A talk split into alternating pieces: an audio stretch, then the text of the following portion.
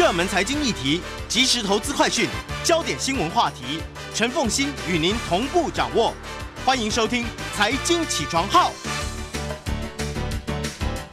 Hello，各位听众大家早，欢迎大家来到九八新闻台《财经起床号》节目现场，我是陈凤馨。一周国际经济趋势，在我们线上的是我们的老朋友丁学文。Hello，学文早。中心各位听众，大家早安！也非常欢迎 YouTube 的朋友们一起来收看直播。呃，这一期我觉得《经济学人》在图片上面的表现也很也很惊人，哈、嗯，很惊人，就是嗯嗯、呃，很能呈现他想要传达的一些讯息。那么，嗯、呃，这一期的 Cover Story 哈，谈的是中美关系，从拜登的角度来看中美关系。《经济学人》作为一个拜登的拥护者，我想去年在选举之前呢，那么嗯，经济学人是公开表态支持拜登的，对不对哈？那么呃，拜登上任之后呢，经济学人也从各个方面，那么在提供拜登建议上面，他相对来讲都比较正面哈。但是这大概是少见的经济学人对于拜登的政策提出了一些不同意见的提醒。对，其实应该是说还蛮不留情的批评呐啊，所以大家看到这个在湛蓝的封底前面啊，其实你看到的是一个有一点严肃的拜登哈。那在他标志性的雷朋眼镜里面哦，确实反映出了中国的国徽，所以上面有一排文字，就是拜登的中国主义哦。其实经济学人这一次啊，主要哈是比较不留情的在批评拜登这一个眼中只有。中国或者把中国当成眼中钉的一个新的中国主义啊、哦，嗯、那这次经济学人总共用了五篇文章啊、哦，除了序论第一篇之外，还有十八页有个 briefing 专文。那另外大家如果有兴趣的话，四十八页的国际板块哦，大家知道吗？最近那个啊。呃包括那个美国，包括英国的 Branson，还有所谓美国的这个 Bells，都登陆月球嘛，还不是能发太空了，都都登到太空的。对，它里面有针对中美现在在月球上面的竞赛，也有一些不同的看法哦。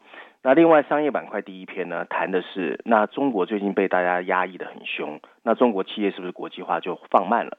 其实不是哦，所以中国企业其实在这么不友善的环环境之下哦。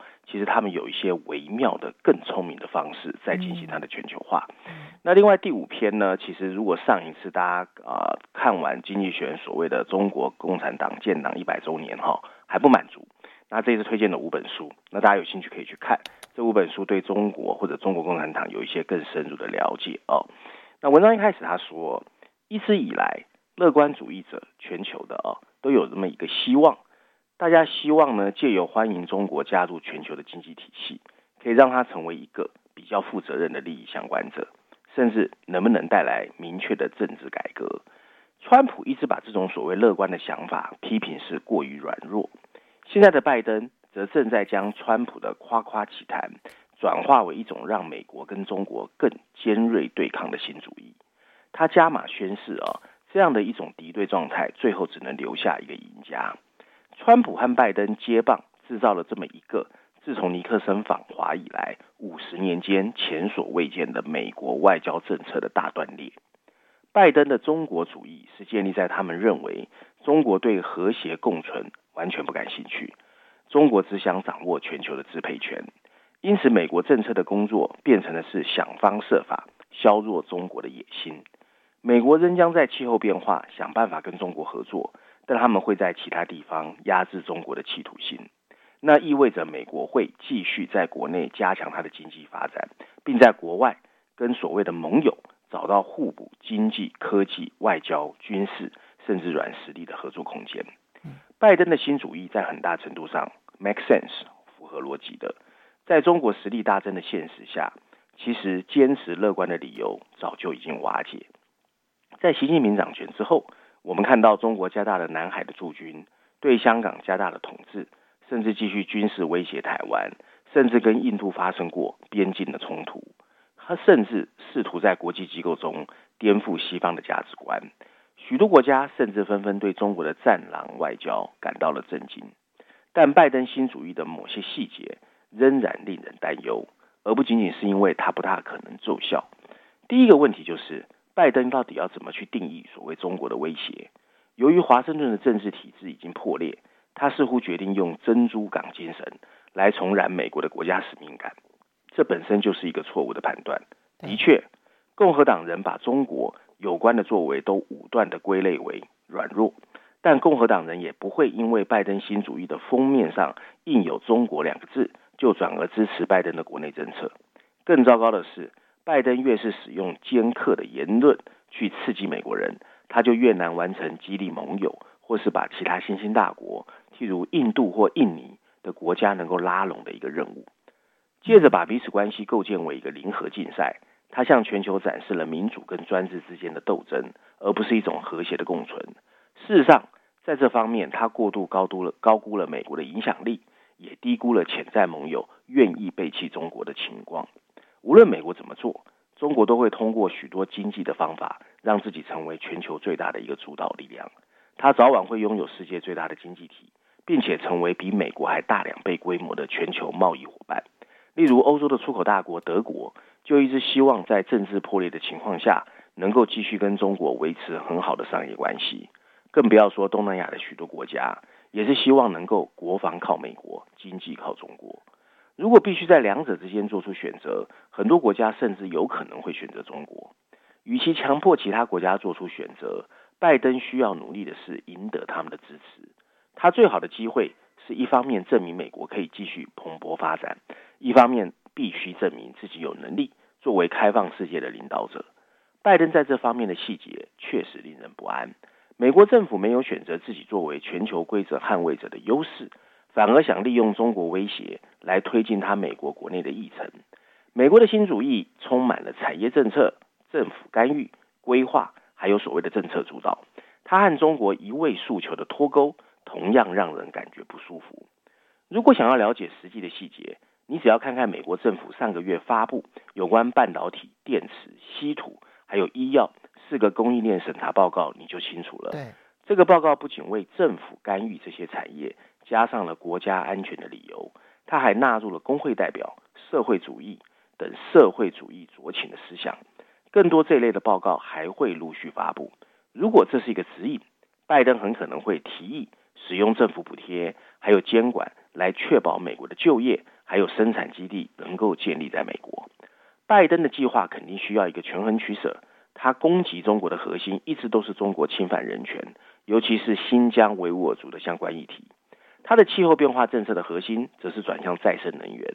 可是，在短期内，两者难以切割，因为新疆竟然占有全球太阳能发电所需的细矿百分之四十五的产量。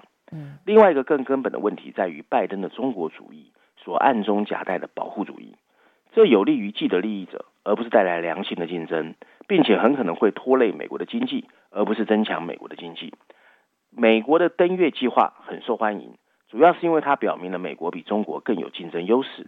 然而，它能够显示出来的也只是 SpaceX 还有 Blue Origin 这些民营企业在竞争中的大放异彩。第三个问题是，拜登的新主义会使美国的盟友更警惕。如果跟中国断绝关系的目的是为了让美国创造更多的工作机会，那么这些盟友会开始反身自问，对他们自己到底有什么好处？拜登的计划是一个被丢掉的机会。如果美国想要阻止中国按照他的形象重建全球秩序，他就应该捍卫一直对他最有利的全球化价值。全球化的核心就是贸易和多边体系，这体现了开放和思想自由的流动。可以创造创新优势的一个信念。文章最后一段提到，如果美国真的想在亚洲跟中国抗衡，他应该加入他在二零一六年就背弃的泛亚洲贸易协定。虽然现在变得不大可能，但他可以寻求重新设定一个新的有关环境或数位贸易的协议。他还应该投入资金和影响力来支持可以加强西方秩序的新想法，譬如说 COVID-19 的疫苗计划、数位支付的系统。网络安全，或是能够跟中国“一带一路”相抗衡的另外一个基础设施计划，与其复制中国的科技民主主义，更自信的美国应该做的是全力支持那些曾经让西方强大的所有东西。你看《经济学人》这么多年啊，当然你知道说《经济学人》他向来乌鸦，然后呢，嗯，critical，非常的批评他的尖锐性的这个批评。但是，嗯，如果你去观察的话，他在奥巴马的八年，其实对奥巴马是呵护备至啊。那么偶有批评，但基本的论调是支持奥巴马的政策。他当然非常讨厌川普，但是好不容易呢迎来了拜登。其实你可以感受得到，《经济学人》对于拜登期许有多高。这一篇你刚刚讲说是骂的很重了，对不对？批评的很重了，对不对？没错啊。其实我觉得凤馨讲的是对啦。其实就是因为在奥巴马时代他那么支持哦，所以《经济学人》在中国被封锁，你知道吗？不过啊，我其实在上次节目中中谈过，其实应该是说最近半年到一年。其实经济学越来越多文章，其实比较落地的去观察中国的微妙变化。为什么说微妙变化啊？就是说中国其实，我想奉先也听过嘛，《道德经》有个上善若水嘛。你看这一次美国跟中国之间的竞争呢，美中国其实反击有，但是是偶一为之。嗯，很多时候是做不说啊。所以如果你去看第十八页的 briefing 专文，里面有特别讲到一段话，我觉得是最有道理的，但是他没有在序论写。他说。你你应该去学习中国，不要只在骂别人做什么，而是告诉别人你将来要帮这个世界做什么。他说，中国过去一年到两年都在做这个事，可你美国反过来老是在骂别人，都不告诉大家你未来要带给全世界什么。这是在 briefing 的文章，我觉得那一段话写的是最对的，也有道理。嗯，然后说你看那个封面设计啊，他就说你美国拜登嘛，看起来是以美国为主，可你眼睛里面只有中国啊。这个世界还有欧洲啊，还有亚洲，每个国家的角色都不一样啊，并不是只有你这两个国家。嗯，因为《经济学人》在全球精英的影响力非常的大，所以《经济学人》的这一期的内容势必会重伤拜登去拉拢盟友的所有的努力。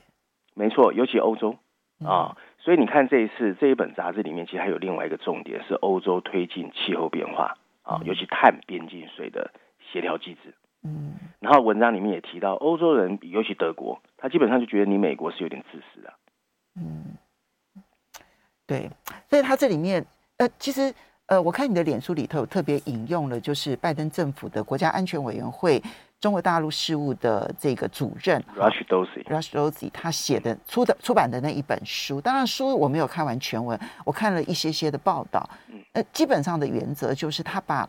中美之间这一段期间的竞争视为一个零和竞争。他先假设说，中国大陆现在要在全球的每一件事情、每一个地方去取代美国，所以呢，对于美国来说，它只能够全面性的迎战，因为这是一个零和的竞赛。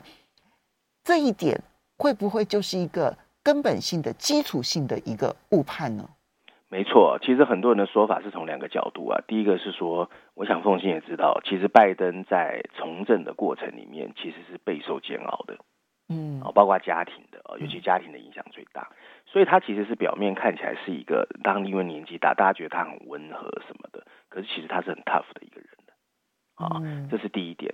第二点呢，其实很多人都说，攘内必先安外，他很多的作为其实并不是以 global 为优先，是要先在美国搞定。因为上次在文章里面我们提过，现在美国自己哦内部的其实民主体制在被撕裂，因为共和党啊，所以这种情况之下呢，你就会看到他在对外的情况下是很强硬。嗯，那这个很强硬对全世界是不是好的就不知道。对，因为当你嗯、呃，当你说你要跟中国大陆零和游戏的时候，所以你就去强化了对中国大陆的威胁论这件事情。嗯，可是对很多的盟友可能就没办法接受。你对内诉求很强，对内诉求可能有帮助，但是你对外就毫无你的说服力。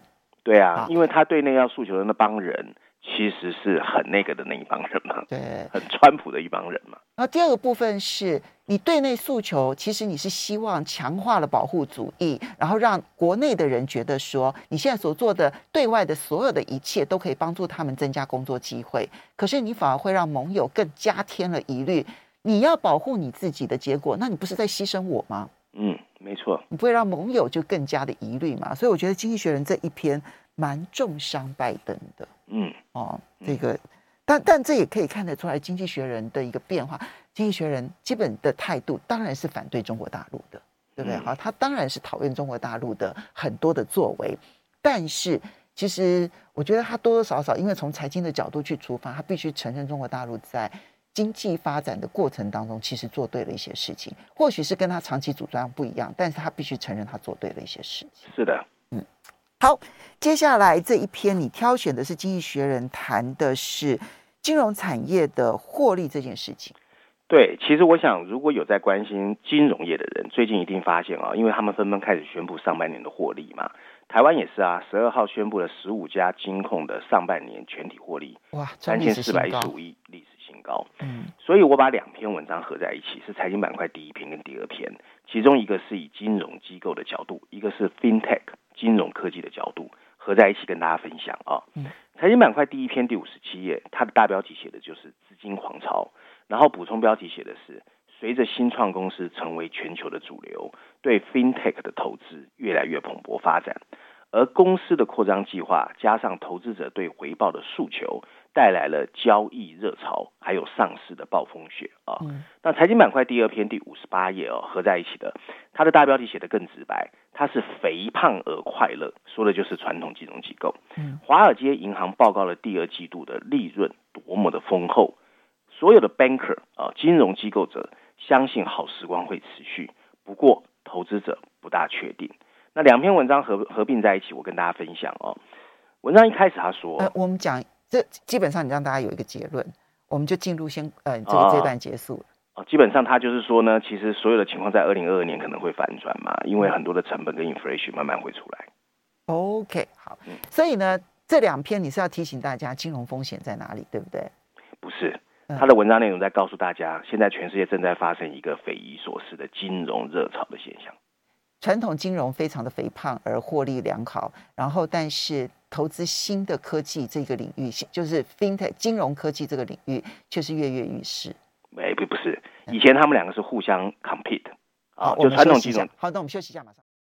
欢迎大家回到九八新闻台财经起床号节目现场，我是陈凤欣，在我们线上的是我们的老朋友丁学文，也非常欢迎 YouTube 的朋友们一起来收看直播。好，学文，我们来，要那那那我那我不要解读了，你赶快来，我们来解读这两篇文章。啊、金融 okay, okay, 嗯，因为我们上次在节目中谈过嘛，疫情发生到现在，其实有一个 K 型反弹，就金融市场就是一枝独秀，非常的好。可是其实实体经济有很多的隐忧。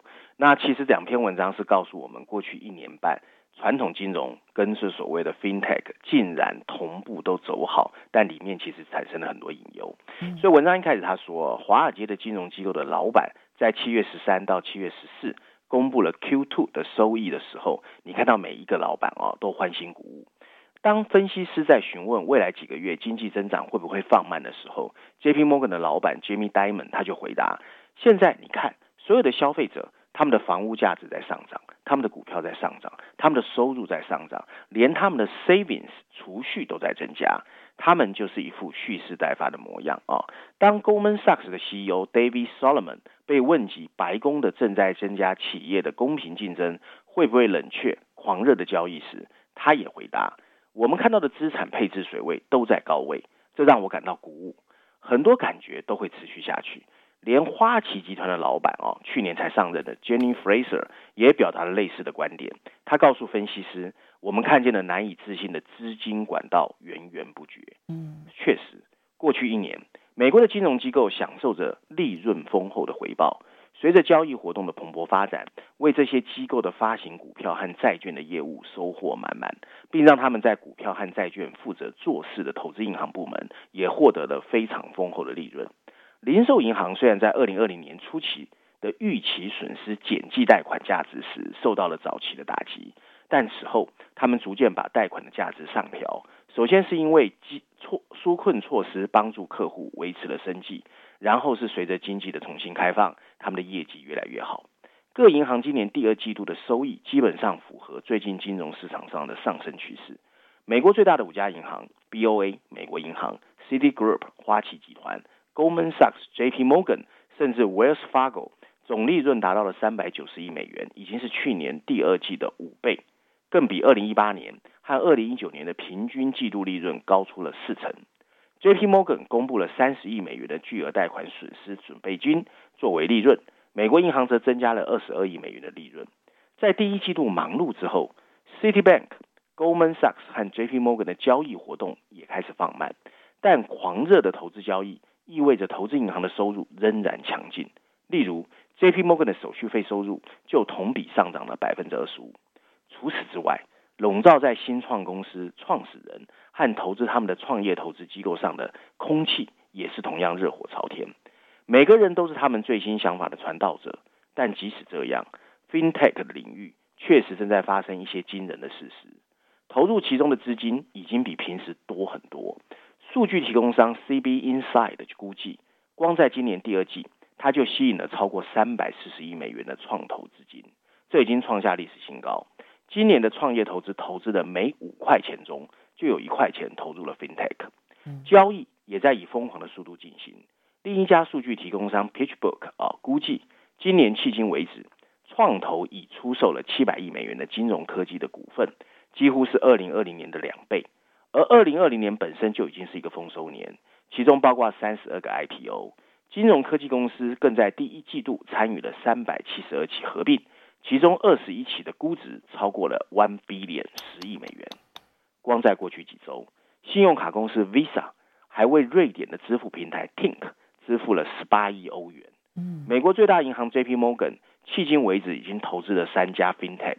最近的一家是 Open Invest，新兴企业例如 Raisin 还有 Deposit Solution 这两个将银行和储户联系在一起的德国平台正在合并，接着要上市。七月七号，一家汇款公司 Wise 成功在伦敦上市，估值九十亿英镑，一百二十二亿美元。最近或计划进行的数十个 IPO，还包括 Makeda 借记卡公司 Robinhood。免费经纪人，大家听过这个名字啊？就是罗宾汉跟 GameStop 的时候很红的，还有 Sophie 啊，在线的代方。这个金融投资浪潮反映了投资者在寻求回报和金融数位浪潮起飞时的需求，但它也揭示了一些更深刻的东西。金融科技公司曾经是金融界的反叛者，现在竟然成为整个金融产业的一部分。当前的投资热潮有几个超出规模的新特征。J.P. Morgan 的一个分析师说，首先，他越来越关注更大的公司，就是 M 型分裂。在疫情期间陷入困境、规模比较小的初创公司不再受到青睐。二零二一年第一季，价值超过一亿美元的私人呃金融科技 FinTech 公司获得有史以来最多的融资。这轮融资中的中位数中间的中是一千万美元，比去年同期增加了四分之一。第二个，活动地点发生变化。五年期 Fin 五年前呢，FinTech 的故事是以美国和中国为中心。今天欧洲正在迎头赶上。六月份的一轮呢融资，对瑞典这种先购买后付款的初创公司 Klarna 啊的估值是四百六十亿美元，使它成为西方第二大有价值的 FinTech 公司。光在七月十五号，总部位在伦敦的新银行 Revolut 表示，它已经筹集了八亿美元，估值是在三百三十亿美元。拉丁美洲和亚洲。特别是由受过 Stanford 教育还有 Silicon Valley 教育的领导人创造的公司，都成为了吸引投资者的磁铁。例如，巴西最大的纯数字银行 New Bank，价值三百亿美元。这种热潮还不止于支付。过去一年，富裕国家的储蓄激增，推动了所谓财富科技初创企业的发展。譬如在线经纪人和投资顾问。今年第一季，保险科技公司通过全球八十二笔交易，获得十八亿美元。事实证明，打破借贷的难度更大。也许是因为监管机构对这个金融领域的控制越来越严格。除非他跨越到支付领域，对 Klarna 和他的竞争对手的崛崛起所示。这种扩大指向的资金真的太多了。疫情期间，金融科技产品市场的巨大增长，消费者和企业迅速而轻松地适应了银行分行和商店关闭，由此产生的商业和数位化。他们的许多新习惯可能会持续。此外，一些机构投资者，例如资产管理公司 BlackRock、主权财富基金、新加坡的 GIC，甚至养老基金，近年来也开始通过投资去抢购大型的 FinTech 的股票。这些企业现在正试图通过最有前途的初创公司来为自己在股权投资和直接投资上面获利。不过，所有这些挥霍和合并是有风险的。第一个是。金融科技支付的高昂价格被证明是不合理的。Visa 正在以初创公司年收入的六十倍去收购 Tink，Wise 的估值则是它收入的二十倍，利润的两百八十五倍。尤其是银行，只有在他们太贵的时候，才会发现有前途的 FinTech。另一个风险是竞争和创新已经开始被扼杀。被收购的初创公司的创始人通常会归属在一个期间之后离开，就是 lock period 啊，这是他们在出售股份前要留的最短时间。所以创新精神被大型金融机构合并之后，它慢慢就会消失。尽管如此，有一件事很清楚，FinTech 正在疯狂的收获临界质量，他们的估值已经升到一点一兆美元总量，哈，相当于全球银行和支付产业的百分之十，已经高于二零一八年百分之四。今年的价格可能还会上涨，但一些企业也可能会倒闭。从长远来看，这个市场似乎只会进一步上升。而对金融业来说，这种乐观的信心到底合不合适，还要观察。高物价和供应链的瓶颈会减缓未来经济的复苏。许多金融机构表示，他们自己的成本，尤其工资正在上升。多项纾困刺激计划，包括慷慨的失业救济金，以及暂停驱逐啊非法移民的时期慢慢到了，将于二零二一年下半年逐渐取消。没有他们，美国人的财务状况又会开始变得不稳固。如果股价的变动可以参考，那么最近金融市场对金融产业就没那么乐观了。尽管 J.P. Morgan 和 Goldman Sachs 的企的老板看起来洋洋得意，可他们的股价在业绩公布那天都下跌了。在过去一年，金融机构们大多对他的业务能力感到非常的惊喜。不过，经济学人认为很多事情即将快要改变。所以说出来，他只是在表述一个钱太多的一个金融乱象。嗯，我认为就是金融乱象，虎头蛇尾。对，就是金融乱象。那个现象面描述的很清楚，这样子，但他不敢下结论，不敢。对，因为你下结论说啊，这个。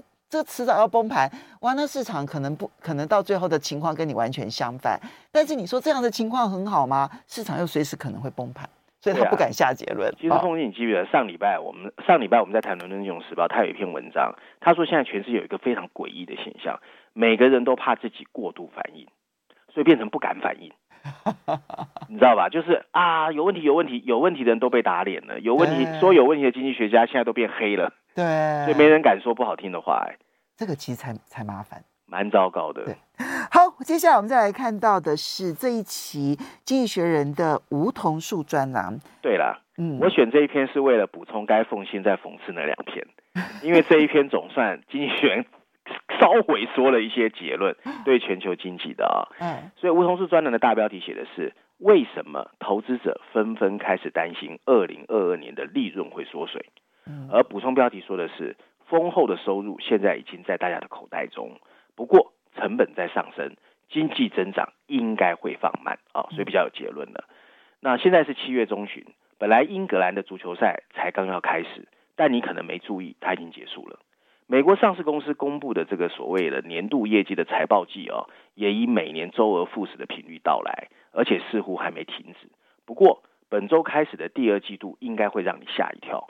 从二零零八年到二零零九年过去这十年来，上市公司的总体利润预计会出现非常大的漂亮的增幅。是的，对盈利的乐观情绪在过去一年推高了股价，但金融市场是无情的前瞻性。有了丰厚的收入，他们现在其实没有什么可期待的。从三月份以来，债券价格的上涨和一些周期性股票的飘售，却表明大家对 GDP 的增长放慢正在担忧。我们可以提出一个合理的案例，就是盈利前景绝对会随着改善而突然迅速恶化。从企业的分析师对利润的自下而上啊 （bottom up） 的预测开始，根据数据提供商 FactSet 的数据。他们预估，二零二一年的 MSCI 世界股票指数的每股收益会增长四成，这比年初的预测高了百分之二十五。但预计二零二二年的增长率会放慢到百分之十，然后再次预测会从百分之十开始，这是一个不错的整数。然而会突然向上，也会突然向下，利润的波动会越来越大。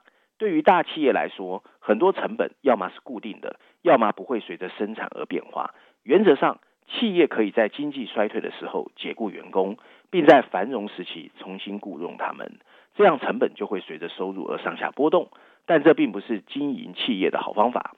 基本稳定的成本基础是一个结果，而销售额的上升或下降，利润的上升或下降的幅度会更大。这种所谓的经营杠杆，对于石油采矿和重工产业这些周期性的业务来说尤其强大。我们稍微休息一下，等一下回来看这个对于全球经济的影响是。欢迎大家回到九八新闻台财经起床号节目现场，我是陈凤馨，在我们线上是我们的老朋友丁学文。那么刚刚这分享的这一篇呢，谈的梧桐树专栏，其实就是担心现在现在公司企业的利润，今年第二季交出来的成绩单都空前亮丽，但这个空前亮丽呢，反而让投资人担心的是未来无以为继。对，所以经济学认为啊，盈利预测的变化主要会由周期性的股票所驱动。如果全球 GDP 的增长下缓，那么利润会下降得更快。其实已经有一些迹象表明经济正在放慢。备受关注的活动指标——全球制造业采购经理人指数 （BMI） 啊的产出和订单，在六月份已经开始下跌。三月份全球零售的销售激增，但此后一直处于横盘整理的状态。美国银行的 Michael Harney 啊，他是一个分析师，他们就说，中国经济的明显放慢就是一个预兆。中国是最早摆脱封锁的，它的 PMI 也最早达到峰值，它的债券收益率比美国公债的收益率提前四个月开始下降。经济增长放慢是典型的利润挤压的一部分，另一个是成本上升，各种瓶颈推高了半导体这些关键品的价格。花旗银行的分析师就说，物价上涨太多了，在全球复苏的早期阶段，投入价格通常会大幅上涨，大型上市企业通常会吸收它们。而不会对利润造成太大损害。可是，快速的销售增长胜过投入成本的效应。真正的波动因素是工资，这是公司成本的大部分。复苏仅持续了一年，但已经有迹象表明劳动力市场趋紧。在美国，职位空缺和新员工的比率在五月份创下了历史新高。在封锁期间被迫关闭的企业已经失去了一些工人，他们转移到其他企业，其他人则完全退出劳动力市场。摩根士丹利的一个分析师也表示，由于近期资产价格的飙升，一些人决定提前退休。解决成本上升的一个明显补救措施就是提高价格。尽管美国的通货膨胀还在飙升，但这反映了少数商品的价格上涨。许多企业往往不会立刻调高价格，他们注意不提高价格的竞争对手会失去客户。频繁更改价格会产生管理成本。两位学者哦，中村惠美，日本的，还有所谓的 John Sanderson。在二零零八年发表的一项研究表明，价格持续时间的中位数中间的中，在八到十一个月之间，食品和汽油的价格就会开始每个月变化，但很多服务的价格每年只会变化一次。文章最后提到，利润挤压不确定，任何数据的影响都可能为全球 GDP 增长提供新的动力，包括美国丰厚的基础设施法案，包括中国更多的政策刺激，或一些具体迹象表明供应链瓶颈缓解。尽管如此，虽然现在正在进行的收益季是一个阳光明媚的太阳日，但这些利润看起来基础脆弱。最后这句话最重要。嗯，好，阳光明媚下的基础脆弱。好，最后这一篇呢、哦，嗯，其实也蛮难得的，就是嗯，《经济学人》这是熊彼得有熊彼熊彼特专栏，那其实谈的都是破坏性创新的一些产业嘛，对不对？哈，嗯。那这一次的熊彼特专栏里头特别谈的是中国大陆在电池、电池这个领域上面正在默默的准备要领先了。不是默默，它已经大幅度领先啊！我我想这一次经济学人跟中国有关有五篇啊，其实我自己很喜欢两篇，一篇是商业板块第一篇，就是我刚才提到的，就全球的中国企业在全球化的脚步不但没有放慢。而且他用更巧妙的方式继续在全球化。可是因为我自己有投电池嘛，还投蛮多的，所以我觉得这一篇力量，这一篇哦讲宁德时代的是真的。凤欣你知道吗？他现在不但是 number one，而且第二名、第三名、第四名、第五名加起来还没有他大，已经是超大。所以不是默默准备，是已经占领高地啊。嗯，那他有告诉我们，这个我们还不大熟悉的宁德时代，到底在过去七年怎么变成全世界 number one 啊？投资股市的人大概对他还蛮熟悉的啦，但是如果没有投资股市的人的话，可能就不太清楚宁德时代了。股市我不知道啊，宁德时代因为最近股价我不知道，但是我要讲，好好但是我要讲以产业来说，你去看韩国，你去看欧洲，我们台湾一直在看半导体，可是全世界抢更凶的是电池产业。对。因为电动车里面三到四成是电池哦，嗯，啊，所以这个是很重要的。不过台湾因为电池产业我说过是缺位的嘛，台湾只有 packing 啊，台湾没有 packing 以上的啊。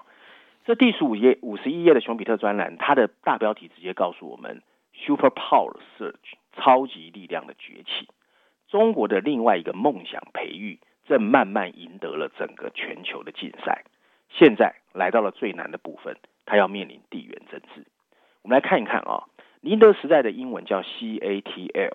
在美国，如果你想主宰一个行业，你需要释放你心中的 Elon Musk，而且高调宣传。但为特斯拉生产电池的中国企业宁德时代则完全不同。当经济学人的记者从二零一七年开始尝试联系他时，他通常都在拒绝，并回复我们只想专注产品，不想接受任何媒体的采访。如今他态度稍微好了一点，他会这样回答你：很遗憾，这个时刻我们很难安排，你也只能试着接受，而且不要在意他。可是到了二零一七年，这家成立只有六年的。所谓宁德时代已经从全球第三大的电池制造商，要成了全球最大的电池制造商。从那以后，二零一七年了，它的市值达到了十三兆人民币，两千亿美元，早就已经超过了第二名、第三名、第四名，包括韩国的 LG、日本的 Panasonic 和中国比亚迪加起来的总和。最近，它不断上涨的股价，更使得它五十三岁的创办人曾毓群。比中国更为知名的马云更有钱。如果是因为阿里巴巴最近的遭遇，曾先生的低调显得比较聪明。未来我们会听到更多有关宁德时代的发展信息。他之所以有这么高的估值，是因为他已经跨出了中国大陆。中国大陆目前是全球最大的电动车市场，它占了锂电池销售额一半以上，并顺利进驻了欧洲、印尼甚至美国。它的盈利能力也远远超越全球的同行。